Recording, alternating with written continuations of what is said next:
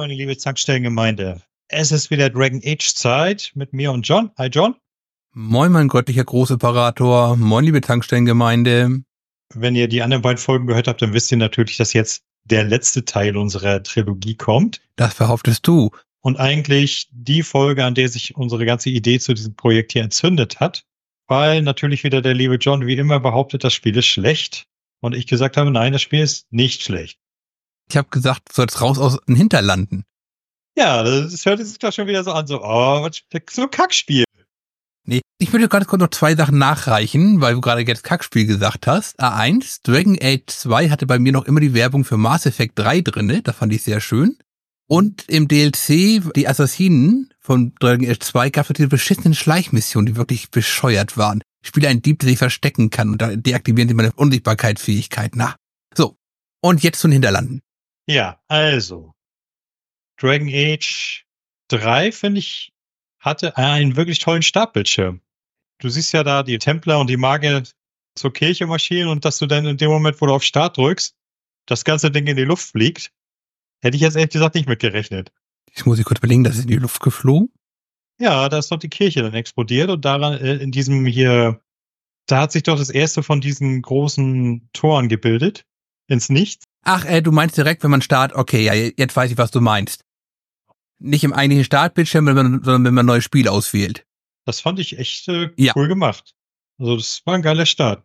Ja, und man startet ja denn dort im Nichts als Charakter, der nicht weiß, was er da macht, wie er da hinkommt, was da überhaupt los ist. Bewegt sich immer ein bisschen durch. Genau, und äh, er stellt nebenbei sein Aussehen. Ja. Wobei, wie ich dich kenne, hast du 0815 Standard genommen. Das da ich diesmal auf jeden Fall den zweiten Durchgang hatte, äh, habe ich natürlich diesmal eine rothaarige Frau erstellt. Ja, okay. Und natürlich war auch sie wieder eine Diebin. Denn ich habe beim ersten Mal habe ich einen Konare Krieger genommen. Also ich bin diesmal abgewichen von meinem üblichen Schema. Normalerweise spiele ich ja gerne Nahkämpfer, aber hier habe ich tatsächlich den Magier genommen. Und zwar aus dem ganz einfachen Grund, da, weil ich das Spiel auf Albtraum durchgespielt habe, direkt. Und dort der Magier mir doch ein wenig erfolgsversprechender erschien als Nachkämpfer. Dem würde ich jetzt so nicht vorstimmen. Also ich habe jetzt den Anfang nur auf Albtraum durchgespielt. Ich habe dann runtergestellt auf normale Schwierigkeitsstufe. Buh. Dafür habe ich allerdings die ganzen Zusatzfunktionen mal getestet, die es ja auch noch gibt. Der Anfang ist relativ hart auf Albtraum. Ich hatte ja dir gesagt, es ist eigentlich relativ einfach mit den Levelgrenzen der Gegner und und und.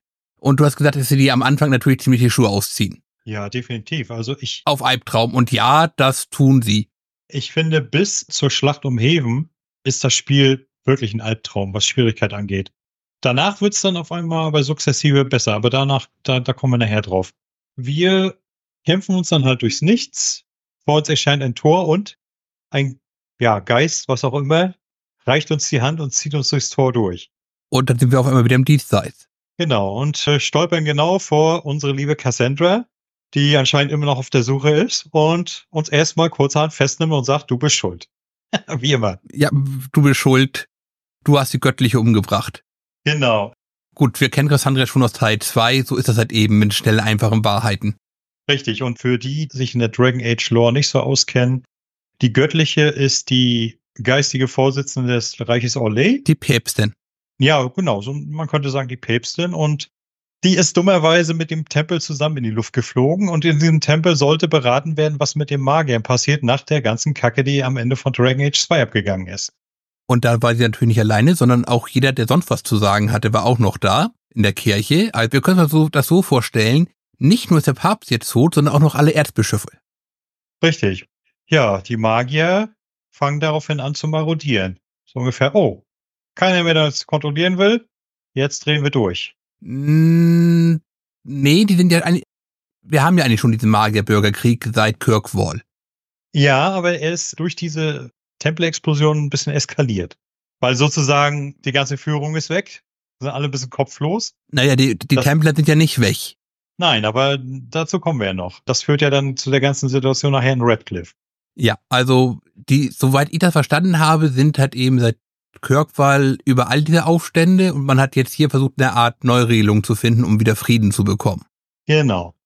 Was ich dann sehr putzig fand, Cassandra verhört uns kurz und sagt dann, ja, okay, ich weiß, ich denke mal, du bist schuld, ne, aber komm, wir wollen jetzt erstmal den Riss wieder schließen, den du verursacht hast. Das war tatsächlich mal etwas, wo ich mir gesagt habe, ist total logisch. Ne? Sie sagt, du bist schuld, aber weißt du was? Mach das Ding mal wieder dicht. Du hast das aufgemacht, musst du auch wieder zuschließen können. genau.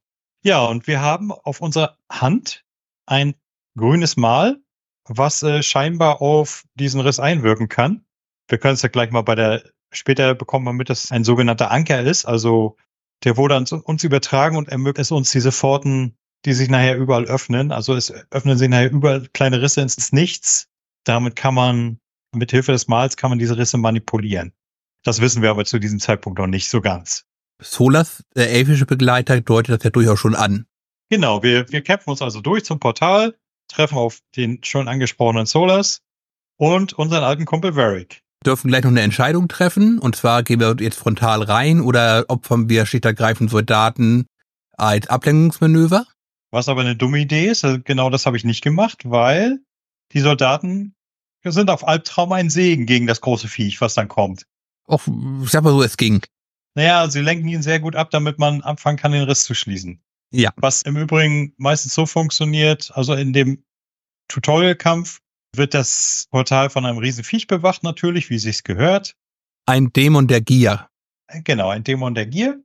Den müssen wir schwächen und dann ab und zu dürfen wir auf den Riss einwirken, um ihn zu schließen. Du kannst aber erst schließen, wenn der Dämon tot ist. Du kannst den Riss zwischendurch manipulieren, um den Dämon noch weiter Schaden zuzuführen, ihn zu betäuben, ihn zu schwächen. Genau, aber dieses Prinzip, das zieht sich ja durchs ganze Spiel, wenn man Risse schließen will, erstmal alle Bewacherdämonen töten. Man kann allerdings die Energie des Risses auch nutzen, um sie zu schwächen. Ja, jetzt bin ich mir gerade selbst unsicher. Hier haben wir, glaube ich, nur eine Welle. In allen späteren Rissen sind immer zwei Wellen, die wir ausschalten müssen. Nee, nee, da sind auch zwei Wellen. Okay, hat er auch zwei Wellen. Dann kommt der Dämon erst dann. Okay, ja, stimmt, es waren ja erst nur Schatten da. Genau. Ja, und nachdem wir das Ding geschlossen haben, fallen wir erstmal in Ohnmacht. Ja.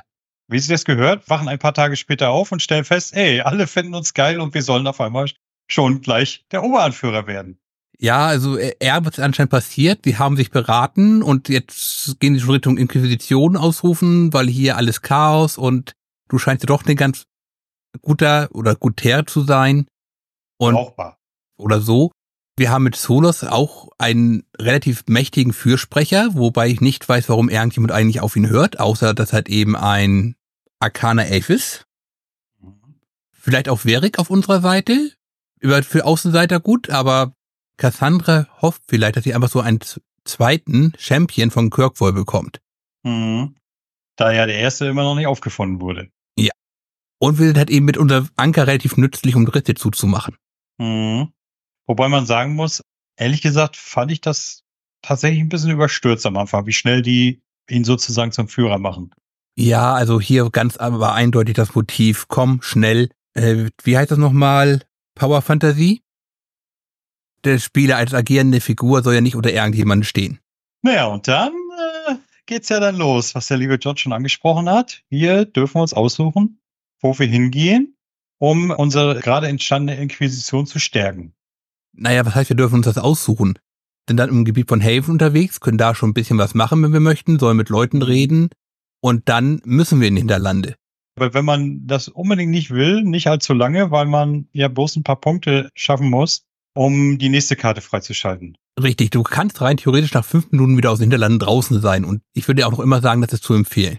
Nö, und genau das finde ich nicht. Weil gerade in den Hinterlanden kann man auf Albtraum wunderbar trainieren.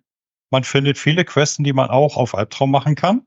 Und ganz ehrlich, wo viele Leute so sagen, oh, die Hinterlande sind so öde, babab, ne? Ganz ehrlich, die Sturmküste fand ich viel öder.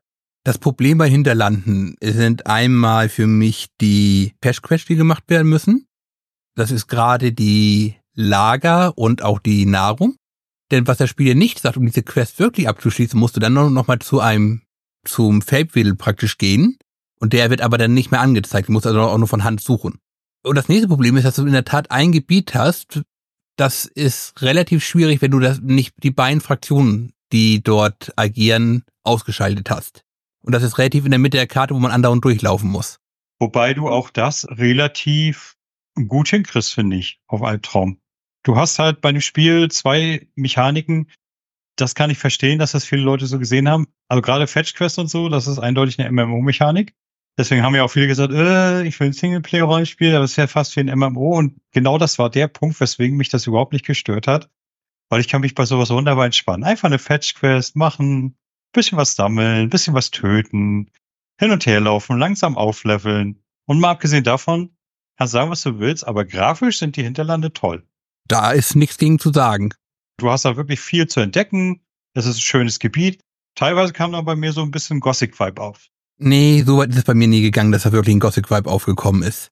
Ja, doch schon vom Entdecken her und so schon. Also da hinter jeder Ecke war irgendwas Neues zu sehen. Ja, und das ist halt eben nicht Gothic. Gothic ist halt eben der konsequente Weltenbau. Und äh, der auch verglichen mit Gothic, du merkst immer sofort, wenn du in ein Gebiet noch nicht gehen solltest. Weil du dann sofort den Arsch voll kriegst. Nee, ganz eindeutig nicht. Also wenn ich bedenke, ich gebe das erste Mal. Ach so, du bist also direkt in das Lager gegangen, bist da hinten durchgegangen zum, zum großen Drachen und hast ihn platt gemacht, ja? Nein. Der hat dir nicht den Arsch versohlt. Nein, da bin ich nicht erst zuerst hingegangen. Ich bin natürlich erstmal, wie man es auch tun sollte, Richtung Reiterhof gegangen. Und da muss halt eben durch die Scheißgebiet durch, wo dich die Magier und die Templer andauernd angreifen. Und wenn die dich sehen, verbünden die sich auch noch wunderbar gegen dich. Ja, was aber kein Problem ist, da kommt nämlich die zweite MMO-Mechanik zum Tragen. Einfach kieten und alle Salami-Taktik machen. Immer schön einen wegziehen, platt machen, weiter geht's. Und das funktioniert wunderbar. Was nur bedingt funktioniert, weil halt eben die verbündeten Mob nur gegenseitig gepult werden. Nicht unbedingt. Du musst es nur geschickt anstellen. Aber wie gesagt, dieses relativ schwierige Gebiet, gerade dann im Anfang, im Tutorial-Bereich noch reinzupacken, wo du auch noch andauernd durchlaufen musst, fand ich jetzt nicht ideal. Wenn du da einmal durch bist, dann geht es. Dann ist die nächste Schwierigkeitshürde erst wieder bei einem Riss, beim westlich vom Hof, der mir nicht dann noch mal das Doppelte hat wie das restliche Gebiet an Schwierigkeitsstufe. Mhm. Das Wobei, äh, ich denke mal, das, das Schöne ist ja, das wird dir normalerweise auch angezeigt, ab welchem Level du diese Risse machen solltest. I ja, das wird dir auf der Map angezeigt, mein Lieber. Nein. Ja, wird es. Das wurde mir auf der Map nicht angezeigt. Ja. Du meinst, meinst du das Gebiet oder meinst du den entsprechenden Riss? Der entsprechende Riss wird ja auf der Map eindeutig angezeigt. Ab diesem Level solltest du ihn machen. Nein, das wäre der nicht. Ich habe dann, als ich habe mich rangeschlichen, habe einen Gegner aufgeschaltet, habe das, hat einen Totenkopf gesehen mit der Zahl da drin, der doppelt so hoch wie alle anderen Gegner im Gebiet und weggegangen. Ja, und ich habe es auf der Map gesehen. Also ich weiß nicht, vielleicht ist das auf der Konsole anders, aber bei mir konntest du auf der Map immer sehen, ab welchem Level diese, oder besser gesagt, welchen Level diese Risse haben. Okay, also das war bei mir definitiv nicht so. Allerdings habe ich hier auch schon die erste Zusatzmechanik eingeschaltet. Und zwar auf Augenhöhe. Auf Augenhöhe war das die Gegner mitleveln, ne? Richtig. Mhm. Und, das, und was ich auch noch angeschaltet habe, war, dass die Gegner unterschiedliche Affinitäten haben können. Ja, also diese, diese Geschichten, es gibt, äh, um das mal aufzuklären, es gibt verschiedene Sachen, die man sich einschalten kann, um sich das Spiel je nachdem noch schwerer zu machen, als es sowieso schon ist. Die habe ich tatsächlich erst benutzt, nachdem ich durch das Spiel durch war, und zwar auf einfach, weil das nervt. Ich meine ganz ehrlich, auf, auf Albtraum, da muss ich das nicht auch noch haben, dass die Gegner mitleveln. Da wollte ich mich ja irgendwann überlegen fühlen. Ich finde das in Rollenspielen ohnehin furchtbar, wenn Gegner mitleveln. Das ist doch immer furchtbar, da hast du vollkommen recht. Also ich habe dann am Ende alle angehabt. Nach den Hinterlanden habe ich dann schichtergreifend einmal einen Schalter umgedreht und habe gedacht, okay, jetzt gehe ich auf Level normal und habe alle angeschaltet. Hm. Kam wieder deine masochistische Ader durch, was? Ging eigentlich relativ gut. Heiltränke nur mit einem Punkt ist ein bisschen scheiße. Ja, naja, aber auf jeden Fall, ich muss sagen, ich habe in den Hinterlanden echt viel Zeit verbracht. Also bestimmt so 20, 25 Stunden. Ja, also das ist das größte Gebiet von allen. Da kannst du wirklich massig tun. Und das Problem ist, also es ist eigentlich für ein Startgebiet ist es zu groß für ein Rollenspiel. Auch beim MMO. Also sagen wir es mal anders. Es ist als Startgebiet so groß, wie groß andere Rollenspiele komplett sind. Ja, das ist richtig. Ne? Also grad, für die Zeit, wir reden ja von 2014. Gerade das fand ich echt nicht übel. Und äh, wie gesagt, die Hubs, die hinterher kamen, wie zum Beispiel die Sturmküste oder äh. hier dieser, dieser Sumpf, die fand ich furchtbar. Na, der Sumpf ist relativ gut, da kannst du einfach durchraschen. Ja, schon, aber mh, hm, also ich muss ehrlich sagen, ich habe bis, wie gesagt, warum, warum machen wir das Ganze überhaupt für uns Zuhörer? Weil wir durch die ganzen Quests und so weiter Kriegspunkte verdienen. Machtpunkte. Und nur damit können wir auf der Karte neue Optionen freischalten, beziehungsweise in der Story fortschreiten. Und was wir auch noch bekommen, sind natürlich Inquisitionspunkte. Genau, womit wir die Inquisition auch noch verbessern können. Also vom Prinzip her Buffs. Dann gibt's noch so Sammelkram wie die Scherben, das können wir, glaube ich, erstmal außen vor lassen. Äh, ja, die, die sind ja, ganz ehrlich, ich habe diese Mosaikscherben gesammelt, aber ich habe nie rausgefunden, wo man die Dinger überhaupt einsetzt. Was? Nö. Okay, wir müssen jetzt leider doch relativ spontan zum nächsten großen Ungemach dieses Spiels kommen, und zwar dem Kriegsrat. Der Kriegsrat, wieso? Was fandst du am Kriegsrat schlecht? Naja, wie hast du es geschafft, nicht zu sehen, dass es da eine Quest gibt, die man, die läuft, glaube ich, nur relativ kurz, ich glaube so zehn Minuten oder so, bis sie durch ist. Dann weiß man, wo die Scherben sind und dann kann man das entsprechende Gebiet freischalten. Was auf der einen Seite ich eins für das, der schönsten Gebiete im gesamten Spiel halte und auf der anderen Seite für eins der schrecklichsten. Meinst du hier die, äh, Die Oase. die Oase? Ach so, du meinst die Scherben. Nee, ich dachte, du meinst jetzt hier diese Mosaiksteine. Die Ah, nein, Ja, äh, anscheinend. Die Mosaike sind nur, äh, sind nur Deko. Ja, aber hast du mal rausgefunden, wo die hinkommen? Ja, die sind in, in der Himmelsfeste werden die angebracht. Wenn du durch die Haupttür reinkommst, ist eins links, eins rechts und das soweit, Mhm. sowohl oben als auch unten. Muss ich bei meinem zweiten Durchgang mal drauf achten. Das Schöne ist, du siehst auch keine Veränderung. Du kannst also nicht sehen, welche dir eigentlich fehlen, wenn- wenn du unfertig drauf guckst. Ja, genau. Aber hier äh, die die Scherben, nee, wenn du das meinst, ja, das war eigentlich eine coole Mechanik, fand ich. Kommt drauf an. Was fandst du daran gut? Naja, du hast sie gesammelt und dann nach und nach konntest du dann ja in der Oase die Türen öffnen, was dir durchaus ein paar gut, schöne Goodies gebracht hat. Das ist richtig. Was ich scheiße fand, ist, dass du jedes Mal erst durch die Totenköpfe gucken musstest. Durch die Ob- Obskurtorien oder wie die hießen? Okularien. Okularien, ja. Äh, wieso? Weil ich vor so einer Scheißsterbe stand, sie aufnehmen wollte, aber sie war noch nicht freigeschaltet. Sie war noch nicht freigeschaltet? Ja. Ach so, ja, weil man erst Wenn du mit. Obskurtorien noch nicht freigeschaltet hast, also sie noch nicht entdeckt hast, kannst du sie nicht aufnehmen. Wobei du bei ganz normalen Durchstreifen natürlich auch auf diese Dinger andauernd draufstößt. Ja, das stimmt. Wobei ich sagen muss, ich bin tatsächlich da methodisch vorgegangen, habe mir eine Map besorgt und geguckt, wo die Okularien stehen. Habe erstmal durch alle durchgeguckt. Echte Spieler machen sowas natürlich nicht, die gehen einfach da so rein und erkunden die Umgebung. Gothic. Ja, schon, aber in dem Fall habe ich mir gesagt, weißt du was, wenn man das braucht, um den Sammelkram zu machen und bevor ich denn sowas habe wie du, dann gucke ich doch lieber gleich, wo die Dinger sind, bevor ich mich darüber ärgere. Die Schatzkarten hast du garantiert auch so gelöst, oder? Die Schatzkarten? Ja. Schatzkarten, Schatzkarten. Ach so, du meinst die, die, die äh, Dings. Nö, ich fand, die waren ja eigentlich relativ immer gut ersichtlich, wo du da hingehen sollst. Also ich fand nicht immer, dass sie gut ersichtlich waren, aber man konnte es finden. Ja, also das, die fand ich jetzt nicht allzu schwierig. Auf jeden Fall, um mal wieder zurück zur Story zu kommen. Wir wurschteln uns also durch, leveln auf, fluchen ohne Ende im Albtraum-Schwierigkeitsgrad, in meinem Fall. Da der Magier natürlich, wie es sich gehört für Magier, am Anfang eine kleine Wurst ist, die nichts drauf hat. Du kannst Barrieren zaubern, der beste aller Zaubersprüche. Ja, was ich aber wirklich gut fand beim Magier war tatsächlich, ich weiß nicht, oder ob es bei, du hast einen Levelaufstieg wirklich gemerkt. Gegner waren dann zwar auf einmal nicht super einfach, aber du hast gemerkt, dass du dich nicht mehr ganz so schwer tust. Mm, weiß ich jetzt nicht. Du Normalspieler schweigst stille. Also ich habe jetzt natürlich kein Mal gespielt. Das kann bei dem natürlich jetzt aufgrund seines Skills besonders vorkommen. Ich habe es gemerkt mit der Ausrüstung viel mehr. Ja, Ausrüstung auch, da, da durchaus. Ich habe ja hier die Game of the Year Edition gehabt. Da hatte ich dann noch so ein paar schöne extra Goodies direkt nach dem Start bekommen, die auch schon sehr weitergeholfen haben. Habe ich auch geschenkt bekommen. Ich hatte an sich nur das Originalspiel. Mhm. Ja, ich glaube, das haben sie irgendwann auch so rausgekloppt. Ja. Mit dem Patch. Und dann kommen wir ja zur ersten großen Entscheidung. Wir kommen ins altbekannte Redcliffe und sind dorthin bestellt worden, um zu verhandeln, entweder im Sinne der Magier oder im, äh, wir, wir können uns also entweder, werden wir zu den Magiern gebeten oder zu den Templern, je nachdem, wofür wir uns entscheiden. Moment. Ja, auf der Karte musst du dich entscheiden. Ja, wir, und wir mussten aber schon leider vorher aus dem Gebiet mal rausgehen, weil diese Entscheidung praktisch erst nachgelagert ist. Die Entscheidung ist nachgelagert. Ja. Äh, Ich habe schön die ganzen Hinterlande abgemacht und ich kam nicht nach Redcliffe rein, weil ich, glaube ich, erst noch nach Olay musste, um zu wissen, dass mit den Templern auch was los ist. ja, stimmt, genau. Dann kann ich zurückreisen, um wieder zurück nach Redcliffe zu gehen. Obwohl ich sagen muss, guck mal, Ole zum Beispiel, ne? Ole fand ich total enttäuschend. Also das war dafür, dass das so eine große Stadt, Hauptstadt des Landes sein soll und so weiter. Wir meinen jetzt natürlich die Hauptstadt des Landes, ähm, Roykurt, oder wie sie heißt. Ich habe den Namen schon wieder vergessen, weil Volroyo. es ist wirklich nur ein Marktplatz, der da ist. Ja, genau. Das fand ich echt ein bisschen enttäuschend. Vor allem, wenn man bedenkt hier, wie groß schon damals äh, die Stadt Denerim in Teil 1 war.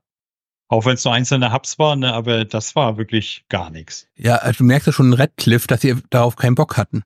Ja, wobei Redcliffe fand ich schon nicht schlecht. Es sah, es sah auf jeden Fall deutlich hübscher aus wie das Original. Ja, aber wir haben doch alles in Redcliffe ausgetauscht. Die ganze Topografie ist jetzt eine andere. Das Schloss haben sie überhaupt erst nicht hingebaut. Das Schloss ist doch zu sehen. Ja, das Schloss ist zu sehen. Na, okay, du kommst nicht hin. Ich sag's doch gerne so. Und äh, natürlich kommst du dahin. Äh, über einen anderen Weg kommst du dahin, ja. Also John, hast du, Halt in der Mission. ja, wollte ich gerade sagen, hast du das Spiel überhaupt gespielt? Nein, aber ich, ich habe das Spiel natürlich nicht gespielt. Ich habe mir nur ein Display angeguckt. So in zehnfacher Geschwindigkeit, das ist ja sonst nicht zu ertragen. Also Arschloch. ich meine, äh, du, du hast doch, egal ob du jetzt für die Magier oder für die Templer losziehst, du kommst doch jeweils immer in, ins Schloss rein. Ja, du kommst in den Innenteil des Schloss rein, das ist richtig. Genau. Und Gehst unten über die Verliese rein, über den Keller. Das kennt man ja noch halbwegs aus Teil 1. Und dann kommst du ja zu dem Magier, ein von Trewinter, der, also in meinem Fall von Trewinter, weil er halt eben so die andere Magier unterjochen wollte. nein, das war einer der oberen Magier von Tierwinter. Ja, Er wollte sie, er wollte sie zwar unterjochen, aber er hat ihn, er hat ihn sozusagen angeboten, Brüder, schließt euch uns an, aber mit dem Hintergedanken, jo, wenn sie sich jetzt mal angeschlossen haben, dann haben wir ein paar neue Diener. naja, Brüder, schließt euch halt an, ihr müsst uns Sklaven werden. Ja, genau, weil Magier aus Tewinter muss man dazu wissen. Tewinter ist ein magisches Reich, was eins die ganze Dragon Age Welt beherrscht hat, bis die Elfen sie so, sozusagen gestürzt haben. Es gibt sie zwar immer noch, aber sie sind nur noch ein Abglanz ihrer früheren Tage. Aber es gibt dort immer noch sehr mächtige Magier. Ja, also das ist eine Magiokratie. Es gibt also sehr viele Magier da auch in der Tat. Und davon sind einige sehr mächtig und der Rest ist so Sklaven, Fußvolk, Leibeigene. Und man darf nicht vergessen, Tewinter ist das einzige Land, wo es keine Templer gibt. Da sind die Magier eigenständig. Nein, das stimmt doch nicht. Es gibt da auch Templer. Nein, gibt es nicht. Doch gibt es. In Tewinter herrschen die Magier auch, ja, also es gibt die Templer in dem Sinne, aber sie herrschen nicht über die Magier. Die sind nicht Das die Bewacher der. Magier, sie sind eher eine Leibgarde für die Magier, wenn sie überhaupt zum Einsatz kommen. Also genau genommen ist das einfach nur, nur ein Prunkorden. Nein, ne, Prunkorden würde bedeuten, würde bedeuten, dass irgendjemand da Ansehen hätte, aber nein, das ist nur eine hohle Farce. Währenddessen natürlich der Göttliche, also der Papst von der Adraste-Kirche in Tewinter, die haben natürlich einen Mann, auch halt eben gleichzeitig in der Regel der mächtigste Magier und auch der Kaiser ist. Mhm. Tja, und bis zu diesem Zeitpunkt, wer hatte sich da bei dir schon angeschlossen? Jetzt muss man kurz überlegen, wen konnten wir überhaupt haben. Also ich habe natürlich Verik Sola, das ist klar. Cassandra habe ich auch. Dann haben wir noch den Eisernen Bullen. Den kannte ich da noch nicht haben, denn der kommt erst später. Nein, der kommt in dem Moment, wo du an die Sturmküste kommst. Ja, richtig. Und äh, die Sturmküste kannst du noch vor dieser Geschichte äh, Ja, äh, kann man. betreten. Ja, siehst du? Habe ich nicht. Ah, siehst du? Aber ich hatte ihn schon. Warte mal, dann haben wir noch hier die Elfin, Sora. Sora, die kannst du dir direkt in Volroyo holen. Ja, richtig, über die Gefährtenquest, das habe ich auch getan. Da muss man ein bisschen hin und her laufen und ein paar Nachrichten finden. Und dann kannst du, äh, zumindest wenn du im Sinne der, nee, egal wie du spielst, die schließen sich dir immer an. Wenn du die Magier spielst, also auf Seiten der Magier spielst, schließt sich dir ja gleich hier dieser tevinteranische Magiersohn an. Dorian. Dorian, ja. Und andersrum bei den Templern, wer schließt, wer schloss sich da nochmal an? Das. Du meinst nicht Templer, du meinst du nicht äh, von den Wächtern? Na, äh, Black Wall? Ja, Den findet man auch in den Hinterlanden. Black, Blackhawk? Hieß der Blackhawk? Nein. Nee, Black Wall. Äh, Black Wall, ja, genau. Ja. Ja, unser, unser grauer Wächter. Ja. Hm. Was mich interessieren würde, wie war denn eigentlich so deine Party? In der Regel habe ich in der Tat mich als Schurkin gehabt für den Nahkampf. Dann habe ich Cassandra und Blackwall gehabt und Solas. Also meine feste Truppe waren Na, wie hieß sie doch gleich? Welche Klasse? Lass mich kurz überlegen, wie hieß sie doch gleich? Vivienne. Vivian, die Magierin. Die hatte ich immer dabei. Ich hatte dabei äh, Sarah und Cassandra. Also Cassandra habe ich zum Tank gemacht. Die ist auch nachher wirklich, wenn sie voll ausgebaut ist, die tankt alles weg. Ist sie schon Sarah- nicht gut? Ja. Sarah und Vivienne hatte ich dabei, weil die beiden sich einfach immer so geile Wortgefechte geliefert haben. Sarah als sozusagen Gossenkind und Vivienne als hochnäsige Hoftante, das war göttlich. Ich habe da teilweise Tränen gelacht, was sie sich am Kopf geworfen haben. Ja, das kann ich verstehen. Wer aber, glaube ich, der rein jetzt für die Story der beste Begleiter ist, ist immer Solas. Ma, Solas mochte ich nicht so wirklich. Der war mir zu trocken, der Vogel. Das kann ich durchaus verstehen. Aber Solas gibt in der Regel den meisten Hintergrund dabei. Gerade jetzt in späteren Quests, wo du halt eben noch zu dem, die Quelle der Tränen kommst. Und, und auch im Nicht. Ja, ich habe Solas äh, eigentlich nur so lange, nur die erste Zeit bei mir behalten, wo man noch nicht so richtig, weil die anderen Begleiter werden ja auch erst so mächtiger im Laufe der Zeit, wenn man sie so ein bisschen aufbaut. Und am Anfang ist es eigentlich noch, finde ich, ziemlich egal, wen man mitnimmt. Sind alle gleich schwach. Also, du brauchst auf jeden Fall einen Tank, das hast du ja schon richtig erkannt. Also mich wundert, dass du mit drei Fernkämpfern dann einen Tank genommen hast, nur, aber okay. Ja, du, ich sag mal so, mit, mit Solas und, und mir selber am Anfang als Magier, da hieß das dann immer Barriere ohne Ende. Ja. Ne, und dann halt drauf, Solas habe ich Eismagier gemacht, für mich Feuermagier. Und Sarah, die ist, wenn sie nachher ein bisschen aufgebaut wird, wirklich eine ausgezeichnete Bogenschütze und macht heftig Schaden. Gerade mit ihrer Sonderfähigkeit, ja. Genau. Varric hatte ich mal ausprobiert, aber der Typ, der, der war ja mehr tot wie alles andere, weil er die unangenehme Eigenschaft hat, ach, ich bin ja nebenbei auch noch Schurke. Ich gehe mit meinem Küchenmesser mal schnell auf die ganzen Typen los. Scheißegal, ob die paar Level über mir sind. Hä? Welches Küchenmesser? Der hat den Bianca immer in einem Anschlag. Nee, bei mir hat er immer ein kleines Küchenmesser gezogen. Wo auch immer er es hergezaubert hat. Der hat Bianca nie benutzt. Der ist immer in den Nahkampf gegangen, der Idiot. Hast du irgendwas an Einstellungen geändert zufällig? Kann ich dir jetzt ehrlich gesagt gar nicht so genau sagen. Auf jeden Fall ging mir das voll auf den Sack und habe ich ihn aus der Party gekickt. Okay. Nein, also Verek ist in der Tat kein guter Charakter. Auch von seinen, eigen, von seinen Spezialfähigkeiten her. Da halte ich Sarah für die deutlich bessere Wahl. Mhm. Ich weiß gar nicht, konnte man Kallen auch mitnehmen? Nein, Nee, ne? Der ist, der ist nur Kriegsrat. und der Kommandant ist nur im Kriegsrat unterwegs. Ja, jedenfalls. Hast du denn jetzt eigentlich die Templer oder die Magier gerettet? Ich habe, ich musste tatsächlich alles machen. Also ich musste noch mal einen zweiten Durchlauf starten, wo ich die anderen, besser gesagt, nee, ich musste keinen zweiten Durchlauf starten. Ich habe mir Spielstände gelassen, wo ich dann noch immer jeweils andere Entscheidung getroffen habe. Ja. Aber kannst du mir jetzt mal Ähm. bitte sagen, dass du auf Albtraum bitte die Magier gerettet hast? Nein, ich habe auf Albtraum die Templer gerettet. Warum? Kann ich dir genau sagen, weil die, da kommen wir nachher gleich zu. Dann erkläre ich dir Okay. genau, warum ich das gemacht habe. Nachdem wir das alles gemacht haben, also wir retten, in, dem, in meinem Fall, wir retten die Templer davor, dass sie von den ganzen Dämonen, der Gier, der Lust, weiß ich was, nicht verschlungen werden, machen Schloss Redcliffe den Obermods platt und ziehen weiter. Naja, und das Spielchen wiederholt sich dann so weiter, bis wir dann zur Entscheidung kommen, die sogenannte Bresche. Das war der erste Riss, der auch riesig ist und am Himmel so von überall zu sehen ist, zu schließen. Was uns dann auch wunderbar gelingt. Und just in die Siegesfeier platzt uns dann dummerweise die Armee des eigentlichen Bösen rein. Coryphatius. Ja, Moment, wir wissen noch nicht. Nein, Korypheus. Coryphotius. Ja, genau. Du hast Äh. ganz Terra gespielt, du solltest das kennen. Bis, äh, bis dahin hieß er noch der Älteste. Coreanalius. Ja, okay. wir, wir, wir können uns jetzt noch tausend Schimpfnamen ausdenken. Auf jeden Fall. Was stellen wir fest? Korypheus. Der Typ, den wir dummerweise in Dragon Age 2 im Vermächtnis unwissentlich befreit haben. Und getötet haben. Und eigentlich getötet haben, genau. Und er ist wieder da. Wie sich herausstellt, im Laufe der Zeit dann ist der Typ ein, einer derjenigen, die als Magier von Winter die dunkle Brut über die Welt gebracht Ne, haben. Also er behauptet, er wäre einer der Magier gewesen, die damals in die göttliche Stadt gegangen sind. Dann hat der Erbauer gedacht, scheiß drauf, ich hau hier als ab und die ist schwarz geworden und dann kam die Verderbnis über die Welt.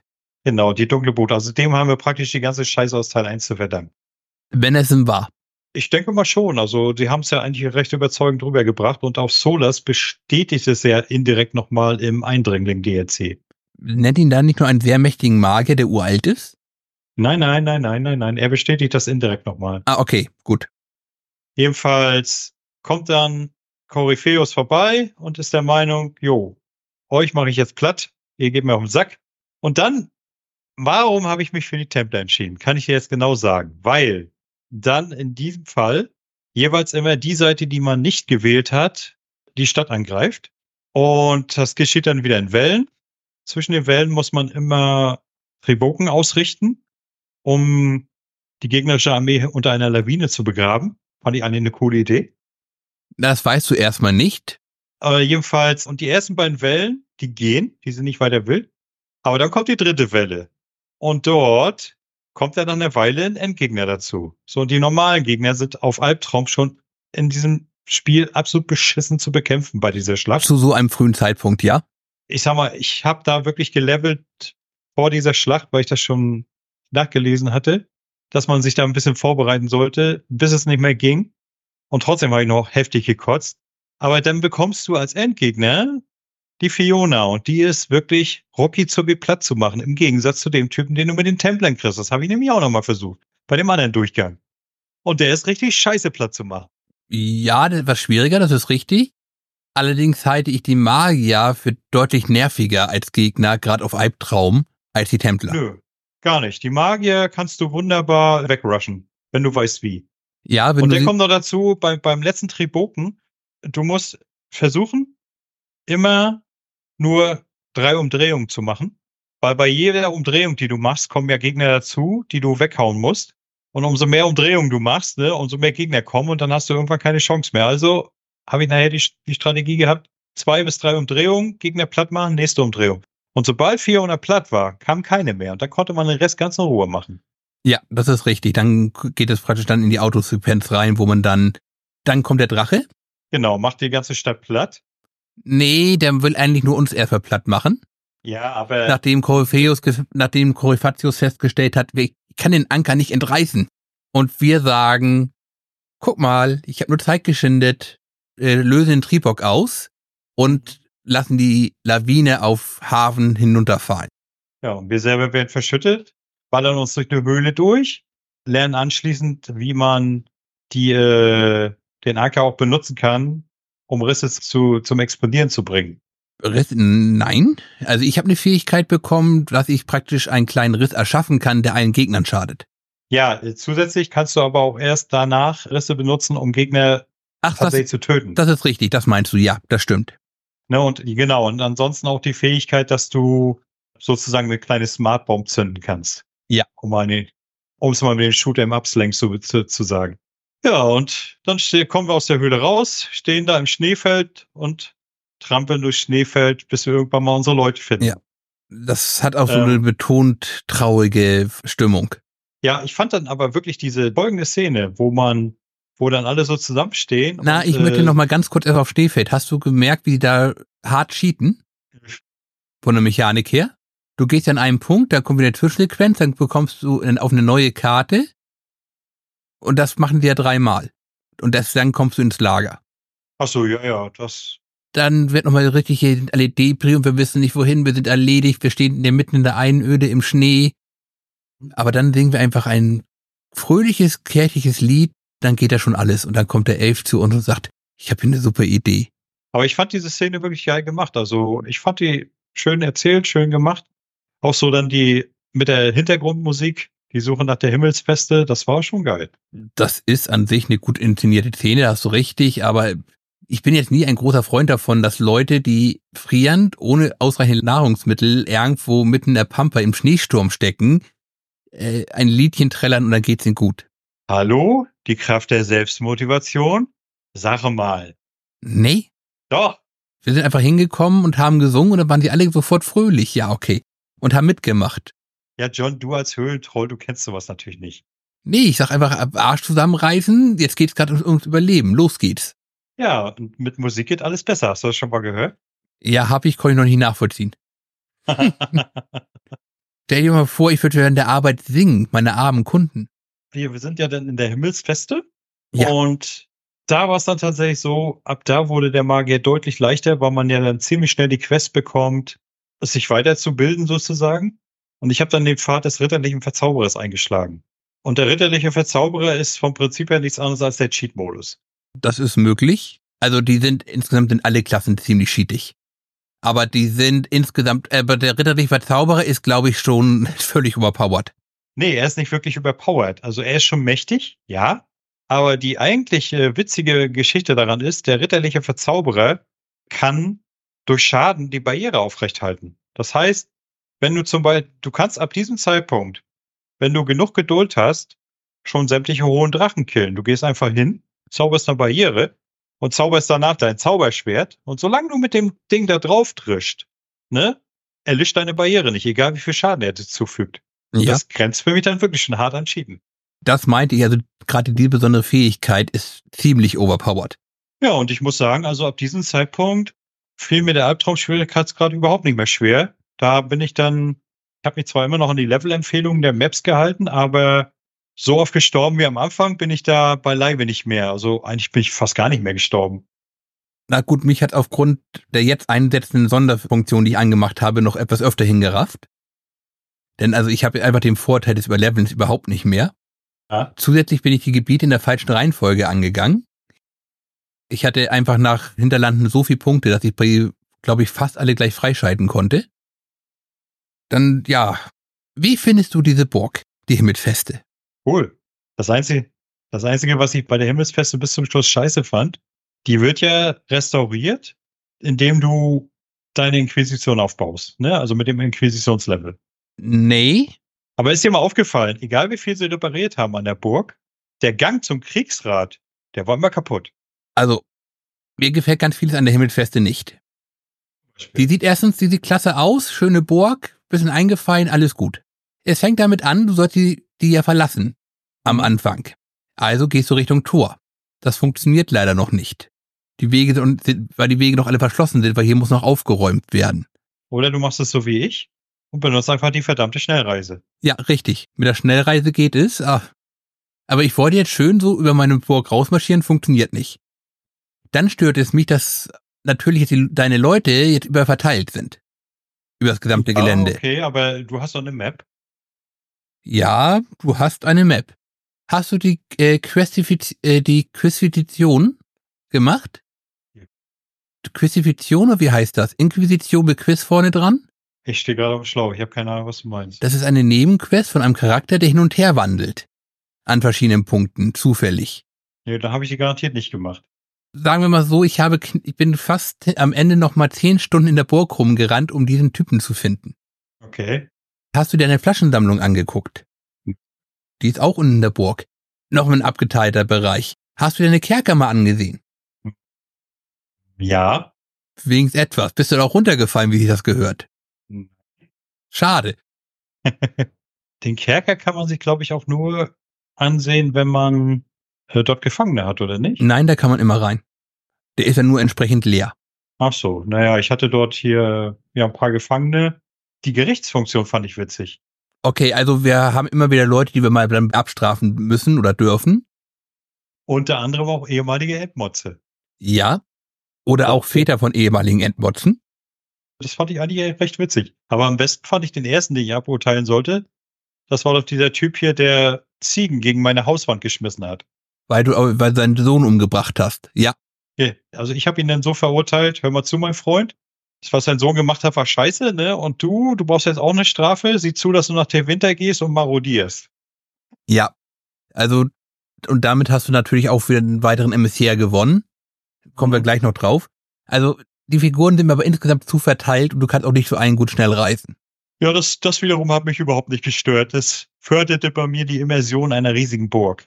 Da stehen ja nun mal nicht alle auf ja, dem ich Haufen. fand es so einfach schlicht ergreifend etwas bescheiden von der Spielmechanik her. Von der Mission kann es Sinn machen, das möchte ich gar nicht ausschließen. Auch wenn ich nicht weiß, was Morrigan im priesterlichen Garten macht andauernd, da hat sich anscheinend wohl gefühlt. Ich fand das cool, dass, äh, dass sie Morrigan wieder mit reingebracht haben, womit wir ja schon beim nächsten Storyzweig wären. Das wäre ja der Ball von Ole. Ja. Der Winterpalast, eine der besten Missionen im Spiel. Das stimmt. Also das hat mir echt gut gefallen, so auf dem Ball da so zu sein, sich umzuhören, rauszufinden, was hier überhaupt gespielt wird.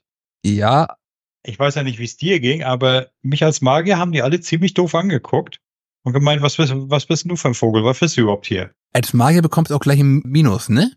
Also es gibt hier eine Mechanik, du musst halt eben ein, äh, praktisch eine Ansehensmechanik. Die ist, kannst du anhäufen durch richtige Aktionen, du kannst auch welche durch falsche Aktionen verlieren. Und besonders dann, wenn du hm, die Feier zu weit verlässt, weil du zum Beispiel gerade in ein anderes Gebiet gegangen bist, um was aufzuklären oder ganz viel gekämpft wird, verlierst du äh, fortlaufend Ansehen. Und kannst, zumindest in der Theorie, ich weiß nicht, wie man das wirklich in Wirklichkeit machen sollte, auch von der Party fliegen. Wenn das Mhm. halt eben null erreicht. aber das äh, habe ich nie geschafft. Ich war eigentlich immer sehr, sehr angesehen am Ende. Ich bin, glaube ich, mit 100 Punkten rausgegangen. Ich weiß gar nicht, was passiert eigentlich, wenn man zu wenig Punkte hat? Wird dann am Ende die Kaiserin umgelegt? Äh, wenn die Mission praktisch scheitert, meinst du? Ich glaube nicht, dass das vorgesehen ist. Dann hast du, glaube ich, einen Neustart. Ich habe das jetzt nie, auch nie geschafft, äh, da rauszufliegen. Ich glaube, da musst du auch ziemlich aktiv das drauf anlegen. Wie fandest du eigentlich die Tatsache, dass äh, Liliana aus Teil 1 die Spionagemeisterin ist? Das war ja nichts Neues. Ja gut, aber sie war ja eigentlich mehr oder weniger in Teil 1 von ihrem Weg abgekommen als Spionin. Bist du da sicher? Ja, sie hat doch zur Kirche gefunden und war dann sozusagen, ach ja, das war alles scheiße, was ich immer gemacht habe. Nee, ich muss mich bessern und so weiter und so fort. Nee, das hat sie eigentlich nicht. Sie hat ja nur sich mit ihrer ehemaligen Lehrmeisterin und Geliebten zerstritten, weil die halt eben Sachen gemacht hat, die echt gefährlich waren. Für sie und alle Leute um sie herum. Und weil sie so liebte, wollte sie das verhindern. Ja gut, okay. Und sie ist in der Kirche auch hauptsächlich untergetaucht. Dass sie da jetzt als Meisterspion der Göttlichen wieder auftaucht, also als ehemalige Meisterspionin der Göttlichen, als linke Hand, wie es dann so schön heißt, also sprich auch für die geheimen Liquidation zuständig, erscheint mir durchaus passend. Und das wurde ja schon Ja. in Teil 2 auch so angedeutet. Anyway, auf jeden Fall hast du also auch die Kaiserin beschützt. Ja, habe ich. Wie bist du mit ihr, wie bist du mit ihrem Bruder umgesprungen? Den habe ich auch leben lassen. Was? Ja, Aufknüpfen. Warum? Einfach so, weil wir es können. Gut, wie bist du Weil mit der, sind. wie bist du mit der elfischen Geliebten umgegangen? Die habe ich bloßgestellt. Okay, wie standst du zur Kaiserin? Freundschaftlich. Aus Hm. dem ganz einfachen Grund, ich wollte ja was von ihr. Das hast du völlig falsch gespielt.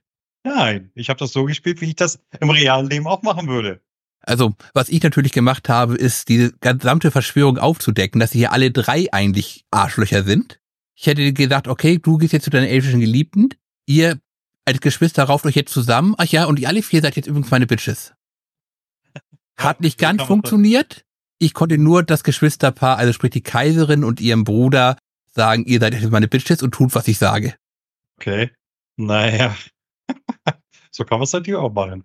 Ja, pardon, die bekommst du offenkundig nicht geschissen, während einer weltbedrohenden Situation mal für fünf Sekunden ihre scheiß Machtspielchen zu lassen. Kommt dir das nicht irgendwoher bekannt vor? Nein, überhaupt nicht. Nein, guck dich auf der Welt mal um, das läuft überall so. Ja, aber da gibt's ja mich nicht, der schlicht ergreifend sagt, und ihr gehört jetzt alle mir. Okay, das stimmt auch wieder. Also ich ich bin jetzt, ich bin auch jetzt dementsprechend in meiner Fiktion der geheime Kaiser von Olay. Äh, die geheime Ah, Kaiserin von Olay. Was mich interessieren würde, jetzt bin ich ein bisschen auf dem Schlauch. Wie ging es eigentlich weiter nach dem Ball? Ich meine mit der Festung der Grauen Wächter, oder? Ja, das ist richtig, der Fest, äh, Alamant. Da war ich ehrlich gesagt ein bisschen traurig, dass ich den alten Grauen Wächter nicht, nicht getroffen habe. Welchen Also alten grauen mein- Becher mein- meinst du? Mein Spielcharakter aus Teil 1. Hatte ich fest mit gerechnet. Nee, habe ich natürlich überhaupt nicht mit gerechnet.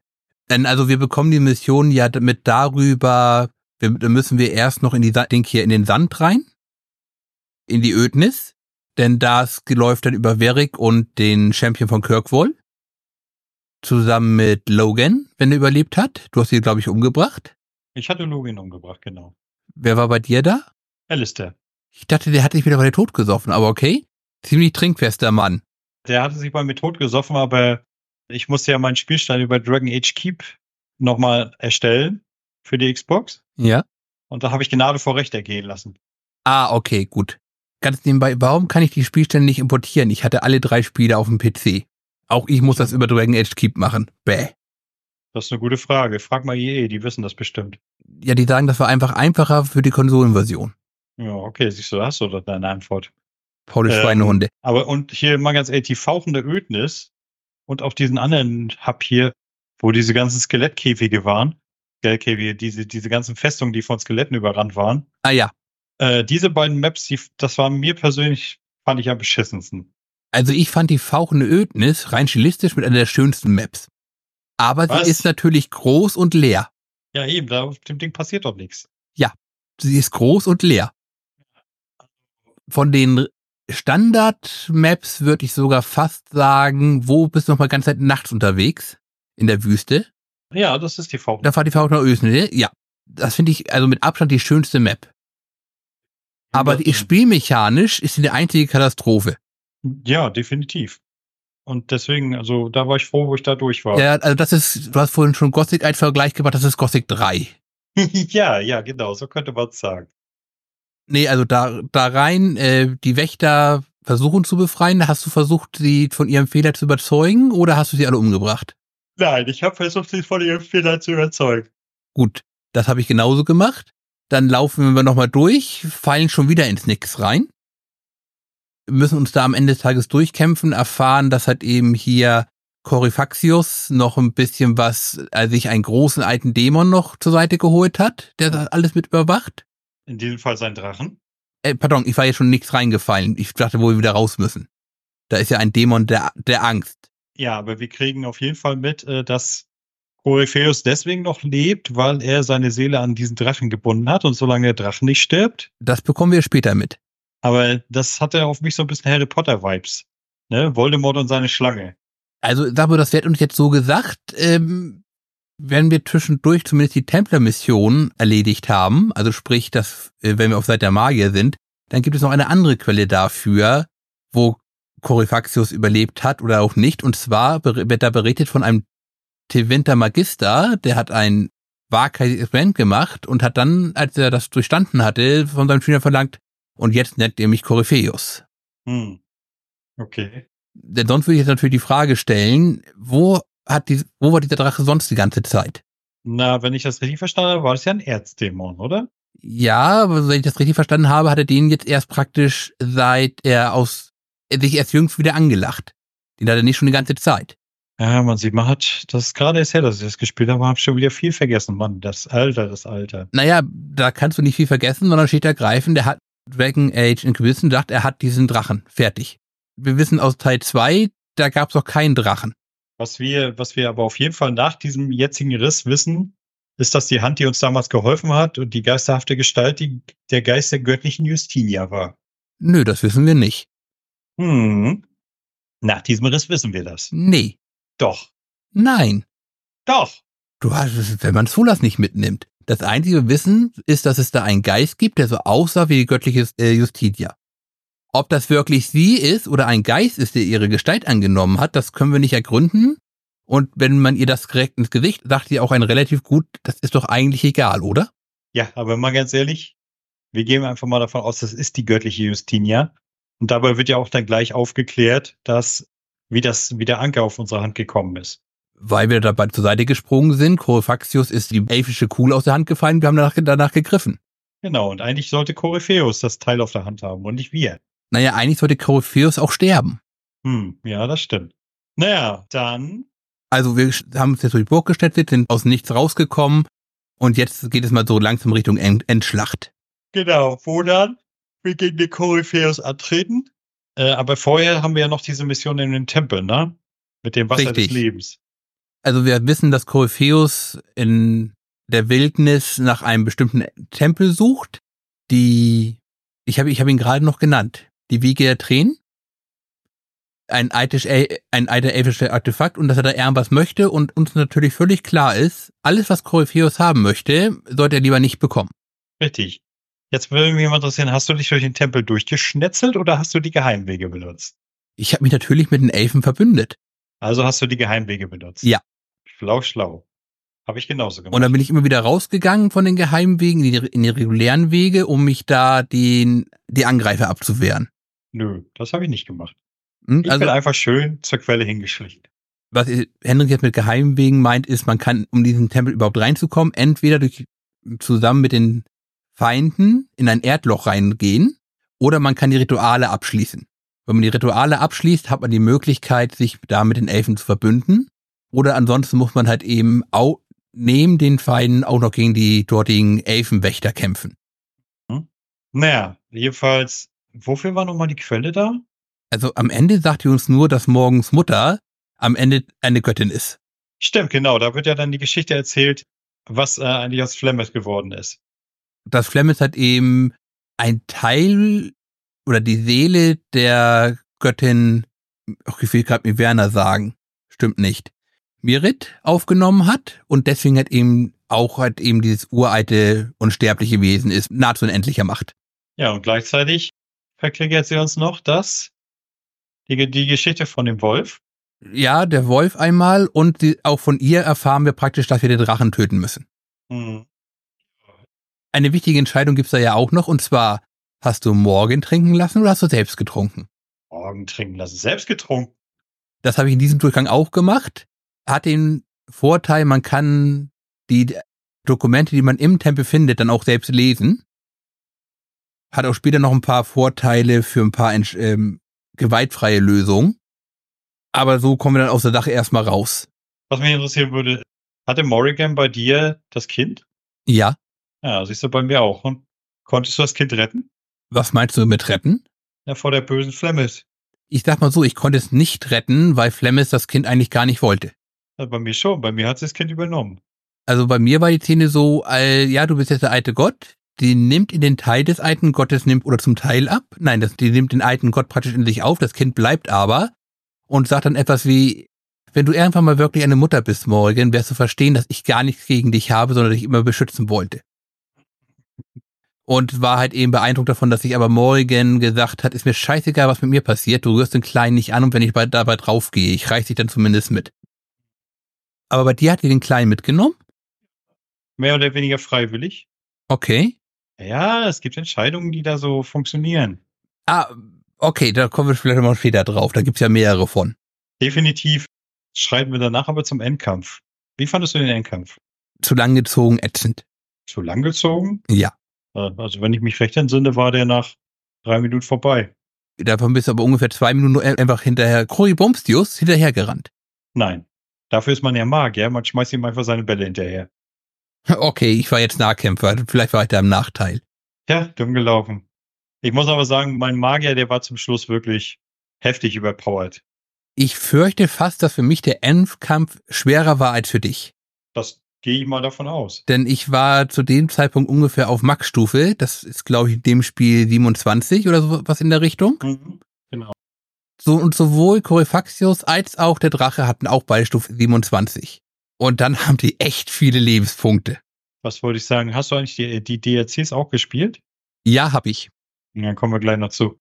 Naja, auf jeden Fall schaffen wir es, Corypheus umzulegen. Nur damit sich dann Solas die Kugel schnappt und sich sagt, oh toll, habe ich mein Spielzeug zurück. Ja, und dann gibt es ja das Ende, wo er dann anscheinend Flemmet in der Tat kalt macht. Bis, also die beiden begegnen sich. Wir wissen jetzt schon, dass Flemmes ja eine uralte Göttin ist. Sie nennt ihn auch halt eben den Schattenwolf. Fenhal. Da dachte ich mir auch schon damals, ah, ich wusste auch, was mit Tulas nicht stimmte. Ich wusste nicht, dass er jetzt gerade eigentlich praktisch der Hauptdrahtzieher im ganzen Spiel ist.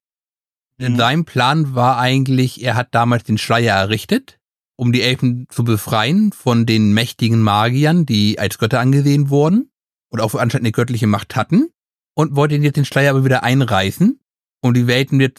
Was eine dumme Idee ist. Er sagt, das wäre eine gute Idee. Ja, für ihn ist das eine gute Idee, weil die Elfen überleben, aber der ganze Rest nicht. Wahrscheinlich überleben noch nicht mal viele der Elfen. Ja gut, aber er, er will ja sozusagen die Welt neu gestalten durch das Einreißen ja, des Schleiers. Richtig. Also er hat ihn selbst eingezogen, jetzt will er ihn wegreißen und dafür war aber nicht machtvoll genug, deswegen hat er Coryphacius gebraucht als mächtigen Magier. Aber der sollte eigentlich sterben, nur weil halt eben leider Corybumptius leider unsterblich ist, hat das nicht ganz funktioniert und dann damit fing unser Abenteuer an. Mhm. Aber diese ganze Geschichte mit dem Schleier, das wird ja eigentlich erst im Eindringling DLC erzählt, oder? Da wird es ausgeführt. Also da erfährst du viel mehr, was halt eben Feng Haas Rolle war und auch mit Sachen wie von und zu wegen. Das sind halt eben keine Götter, sondern nur sehr mächtige Elfen. Was mich mal interessieren würde, wie bist du denn mit Solas am Ende umgesprungen? Hast du ihn gehen lassen? Ich habe ihn gehen lassen. Hm. Ich habe versucht, ihn zu bekämpfen. Das war eine miese Idee. Das ist eine ganz dumme Idee. Ja, das war eine sehr, sehr dumme Idee. Da habe ich mir gewünscht, Junge, Also das hättest du alles schon auf Level 1 gekonnt. Warum hast du nicht immer voll Stoff gegeben, bitte, die ganze Zeit über? ja, der hat mir ganz schön den Arsch versohlt, der Junge. Ja. Also ich glaube, weiß auch gar nicht, ob man den besiegen kann, aber Ich glaube nicht. der ist brutal. Ich habe es, glaube ich, im Eid, ich habe es früher einmal probiert, um festzustellen. Uh, also der zieht einen, ja der, der macht einen nass. Egal wie stark man ist, egal wie gut man ausgerüstet ist, leider. Und deswegen gehe ich mal davon aus, der soll nicht umgebracht werden. Ja, ja, also der hat auch ganz seine Barriere drauf und die bekommst du wirklich, bevor du die erstmal runter hast, zaubert er schon die nächste. Aber da fand ich halt diese, im Gegensatz zum Hauptspiel, war ja hier der DLC wirklich vonnöten für ein besseres Ende. Weil ganz ehrlich, mit dem Ende vom Hauptspiel wäre ich ein bisschen unzufrieden gewesen. Das ist in meinen Augen die falsche Betrachtung. Sie haben das Hauptspiel geschnitten, um das Ende als DLC zu verkaufen. Meinst du? Da würde ich sagen, ziemlich eindeutig, ja. Hm.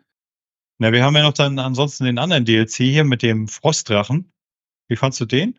Die Frostsenke, das ist, glaube ich, mein Lieblingsgebiet. Also ich fand das Gebiet auch echt nicht schlecht. Das ist, ist ein sehr schönes Gebiet, auch gut gemacht. Hat auch ein paar schöne Missionen. Ist auch sehr aufwendig. Und dann bringen wir gleich mal dazu noch die tiefen Wege rein. Und da muss ich wirklich sagen, was für ein Schrott. Also, das ist auf der einen Seite Gameplay, bitte folge einfach diesen Tunnel gerade durch nach unten. Wir setzen dir zum Ende nochmal natürlich ein Gebiet mit unendlichen Gegner-Respawn hin, damit du auch schön trainieren kannst. Und für die Story haben wir, keine Ahnung, nochmal ein bisschen LSD reingezogen. ja, so ungefähr. Denn da geht, also es geht darum, dass es halt eben sogenannte Titanen gibt, die, sagen wir mal, eventuell die Weltenabbauer sind von Dragon Age und deren Diener auch ursprünglich mal die Zwerge waren, bevor die es irgendwie vergessen haben. Ja, das ist sowieso immer ein guter Story-Kniff, ne? Die wussten das alle mal, die haben es nur vergessen. Aber ja, ja, das, das, das gab's. Sie haben es ja auch vielleicht aus ihren Geschichtsbüchern sogar selbst gelöscht, weil sie es nicht mehr wollten. Aber wir wissen jetzt, dass das hochgiftige Lyrium offenkundig auch so von Zwergen als Nahrungsersatz benutzt werden kann. Der war völlig kurz der DLC. Von der Story her. Von der Story her und auch, was sie da sich von der Gestaltung her war, da einfach doof. Das, das war wirklich nur, hier ist der Gang, bitte geh einmal lang. Ja, das stimmt. Und wir geben dir natürlich noch drei Abzweigungen, damit du mal um den Gang rechts und einmal den Gang links wieder zum Hauptweg gehen kannst. Vergiss nicht die Fahrstühle. Oh, viel schlimmer als die Fahrstühle sind eine, auch da kann man natürlich Sachen sammeln. Und dafür musst du dich an einem Fahrstuhl natürlich vorbei dran runterstürzen. Okay, Hast du das nicht gemacht? nö. Obwohl ich sagen muss, bei dem DLC, was ich nicht schlecht fand, war, wo man am Ende dann in dieses Gebiet kommt, wo dann wieder alles grün ist und so. Ja, also das, ich sag mal, das ist so ein bisschen Hohlwert, Hohlerde. Das ist nett gemacht, ja, das sieht auch gut aus, aber es ist halt eben auch wieder lahm. Aber die tiefen Wege selber, die waren schon, naja. Also den DLC, den fand ich auch nicht besonders prickelnd. Na, und es sah vor anders, anders aus als alle anderen tiefen Wege, die wir bis dahin gesehen haben. Das waren ja immer feste Gänge. Großteilig eingestört und hier Das, ist es das liegt aber auch Höhle. daran, dass äh, zwischen Dragon Age 1 und 3 einmal der PC, auf dem die Level gespeichert waren, hochgenommen, runtergefallen gelassen wurde und da kam dann am Ende das bei raus. Es muss aber schon Dragon Age 2 gewesen sein. Ja, da äh, haben sie ein bisschen nur so ein bisschen angestoßen, aber runtergefallen ist er erst zu, zu Teil 3. Ja, also wie gesagt, also anstatt der tiefen Wege haben sie einfach eine Höhle gemacht. Fertig. Ja, genau. Da war eigentlich nichts mehr zu sehen, so großartig von den tiefen Wegen, oder? Nee. Also da weiß ich echt nicht, was sie da gedacht haben. Naja, aber um mal zum Abschluss zu kommen, wie würdest du Dragon Age Inquisition insgesamt bewerten? Hm, ich gebe mal sechs Punkte. Von? Zehn. Sechs. also ich gebe neun von zehn. Bei mir hat das Spiel wirklich ausgezeichnet gefallen. Ich hatte von Anfang bis Ende Spaß. Ich war richtig motiviert dabei. Ich habe mich jeden Tag drauf gefreut, da weiter zu zocken. Also bei mir neun von zehn. Es waren halt nur so kleine Ärgernisse zwischendurch, aber ansonsten fantastisches Spiel. Ja, es hat eine gescheite Figurenzeichnung. Gut, Dorian musste man offenkundig so gestalten, dass man von 100 Meter Entfernung sieht, dass er schwul ist. War offenkundig nötig. Dafür gibt's dann aber auch dann wieder Krem. Krem fand ich fantastisch. Krem, wer war nochmal Krem? Der Adjutant vom eisernen Bullen. Ach ja, ja, ja, genau. Der war doch divers, ne? Nee, Ich bin der meint, der war divers, weil er ließ sie als Frau anreden, war aber offensichtlich nee, nee.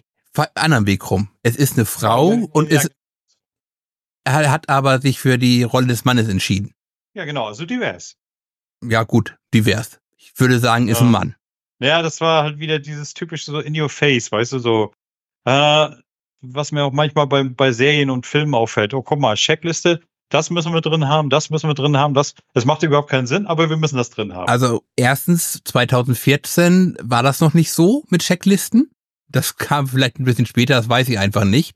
Aber es ist eine Vorstellung vom Mittelalter, dass halt eben eine Frau in eine Männerrolle schlüpfen muss. Die ist ja relativ weit verbreitet. Ja gut, aber du darfst nicht vergessen, wir reden ja hier von, von den Kunari und bei den Kunari, so, so wie ich das bis jetzt mitgekriegt habe, ist es eigentlich scheißegal, ob du Frau oder Mann bist. Nee, wir reden nicht von Kunari in dem Fall.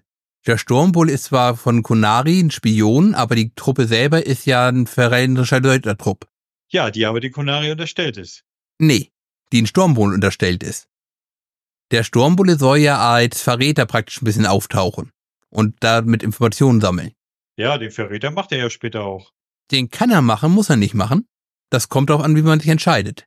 Das hat auch wieder Auswirkungen auf den DLC. Ob er dich verrät oder nicht.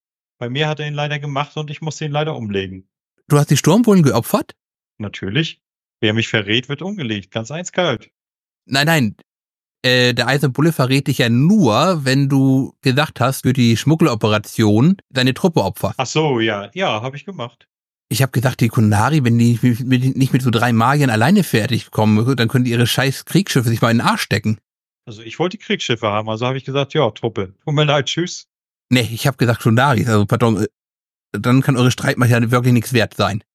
Ich habe noch kurz überlegt, ob ich nicht einmal nach Tewinter auch noch einmarschieren kann, wenn die mit Kunari nicht fertig werden können. Hm. Hättest ja vielleicht mal probieren können. Hat das Spiel leider nicht zugelassen bis jetzt. In Teil 4 jetzt. Wie würdest du sagen, freust du dich auf Teil 4? Nein, Was? Ich habe mir direkt nach dem Spiel die Netflix-Serie angeguckt, die habe ich mir auch angeguckt. Ich wusste, die da das so ein bisschen, denke ich mal, überleitet zu Teil 4. glaube ich nicht, weil die ja was völlig anderen Handlungsstrang hat. Ja, aber ich, ich könnte mir vorstellen, dass man Figuren aus der Serie im Spiel wieder treffen wird. Äh, Oder besser gesagt, ich hoffe Ist es. Möglich. Glaube ich nicht. Die, Kunari hätte ich gerne im Spiel. Die war lustig. Sagen wir, es war eine sehr untypische Kunari. Die hat das Kuhn offenkundig nicht so gut verstanden. Ja, eben, deswegen hätte ich sie gerne drin. Das würde bestimmt sehr witzig werden. Nee, ähm, so, aber wir haben noch andere Entscheidungen. Du hast das mit Morgen schon angesprochen. Da wusste ich gar nicht, dass das eine Entscheidung ist. Liana, Was musste man da doch gleich entscheiden? die kann man ja entweder hart oder weich machen. Ah, hart. Hart ist besser. Dann bringt Nein. sie, dann, dann bringt sie ihre Kirchenschwester um und sagt, äh, Justina hatte vollkommen Unrecht. Ich bin die linke Hand der Göttlichen gewesen. Ich war es gerne. Ich habe sie leider in ein totales Weichei verwandelt. Das habe ich beim ersten Mal gemacht, weil meiner Badass Schurking hat, die hat gesagt, ich brauche meine Leute hart Hm. und auf mich eingeschworen. Wer ist denn bei dir neue Göttliche geworden oder neue Göttlicher? Das ist eine sehr dumme Frage. Nein, das war eine Frage. Na, du kannst es ja in der Tat beeinflussen, aber ich habe gesagt, ich brauche natürlich jemanden, der mir zu 100% lo- loyal ist. Und das kann nur Cassandra sein. Tja, da ich äh, Cassandra flachgelegt habe und keinen Bock darauf hatte, dass sie Göttliche wird, habe ich darauf hingewirkt, dass es Vivienne wird. Die es dann auch geworden ist. Was eine dumme Entscheidung ist. Nein, das ist eine sehr gute Entscheidung. Vivienne steht treu zu mir, stärkt mir den Rücken. Was will ich denn mehr? Solange sie was davon hat, stärkt sie dir drücken. Sobald es besser für sie ist, dich irgendwie abzuservieren zu können, macht sie das. Naja, ich habe ihr aber gesagt, hör zu, Mädel, wenn du mich abservierst, serviere ich dich ab. Das geht nämlich auch. Nee, also ich, hab- ich habe gedacht, ich brauche eine getreue Leute, die alles tun, was ich sage. Jetzt bin ich also nicht nur der Schattenkaiser, die Schattenkaiserin von, von Olay, sondern auch noch die verborgene Göttliche. Wie hast du denn entschieden in Bezug auf die Inquisition? Die habe ich der Göttlichen unterstellt. Ist ja Hm. nichts besser, als wenn ich mich selbst mir selbst unterstelle. Ich habe sie aufgelöst. Um im Geheimen weiterzumachen. Richtig. Gut, das war ja Lianas Vorschlag. Ja, also, ja, das waren so alles so meine Entscheidungen und deine Entscheidungen. Aber ich fand Entscheidungen bei dem Spiel gar nicht so schlecht, weil die sich auch tatsächlich ausgewirkt haben. Es ist vor allem diesmal deutlich organischer, als es noch im Teil 1 oder 2 waren.